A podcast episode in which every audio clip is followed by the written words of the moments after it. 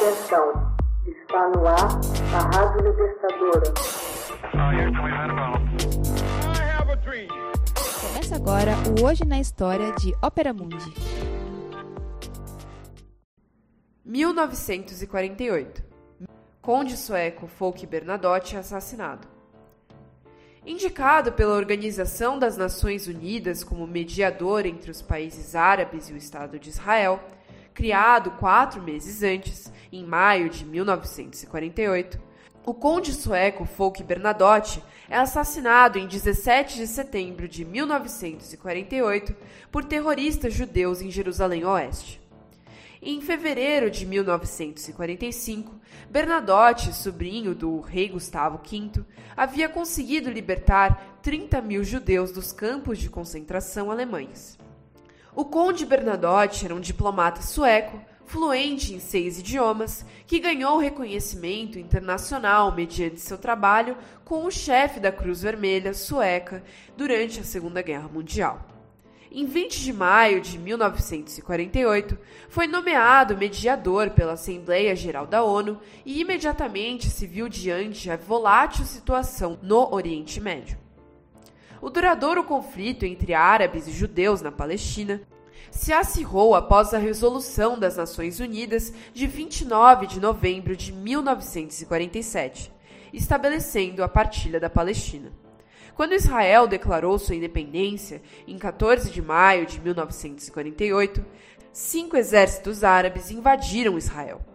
Durante o verão de 1948, Bernadotte permaneceu na Palestina a fim de mediar uma trégua e tentar negociar assentamentos. Em 11 de junho, foi bem sucedido em conseguir um cessar-fogo de 30 dias. Após visitar Cairo, Beirute, Amã e Tel Aviv, chegou à conclusão de que a partilha da ONU era um plano desafortunado, resolvendo propor o seu plano próprio. Bernadotte conclamava Israel a ceder Negev Jerusalém à Transjordânia e, em troca, receber a Galiléia Ocidental. Defendia uma total desmilitarização de Jerusalém e acusava as forças israelenses de comportamento agressivo na cidade. As fronteiras propostas eram similares àquelas desenhadas antes da votação da partilha, mas a conjuntura era outra. Israelenses e árabes rejeitaram o plano. O conflito foi retomado violentamente em 8 de julho até que o outro cessar-fogo tivesse sido negociado dez dias depois. O Lihai, lutadores pela liberdade de Israel, era um grupo extremista de direita, também chamado de gangster, engajado numa campanha de terror pessoal contra os britânicos. Quando o exército de Israel foi constituído, em 31 de maio de 1948, o Lihai foi desmantelado e seus membros incorporados na tropa.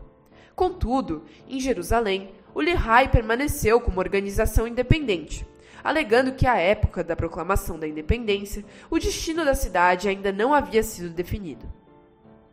Para o Lihai, o conde Bernadotte, como mediador da ONU para a Palestina, veio para simbolizar a opressão estrangeira. Classificou-o como agente britânico e disse que ele havia cooperado com os nazistas durante a Segunda Guerra Mundial. Considerou seu plano como uma ameaça à meta de Israel independente com expansão territorial dos dois lados do Rio Jordão. Bernadotte foi assassinado por um grupo do Lihai, ato que levou à sua eliminação pelo governo de Tel Aviv. O primeiro-ministro David Ben-Gurion reagiu em termos duros, denunciando o ato como um atentado terrorista. Prendam todos os líderes da gangster. Cerquem todas as suas bases. Confisquem todas as armas. Matem a quem resistir.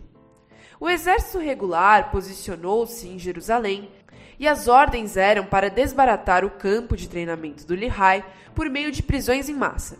O governo proibiu o ramo jerosolimita da organização e fechou sua publicação, Ramivrak.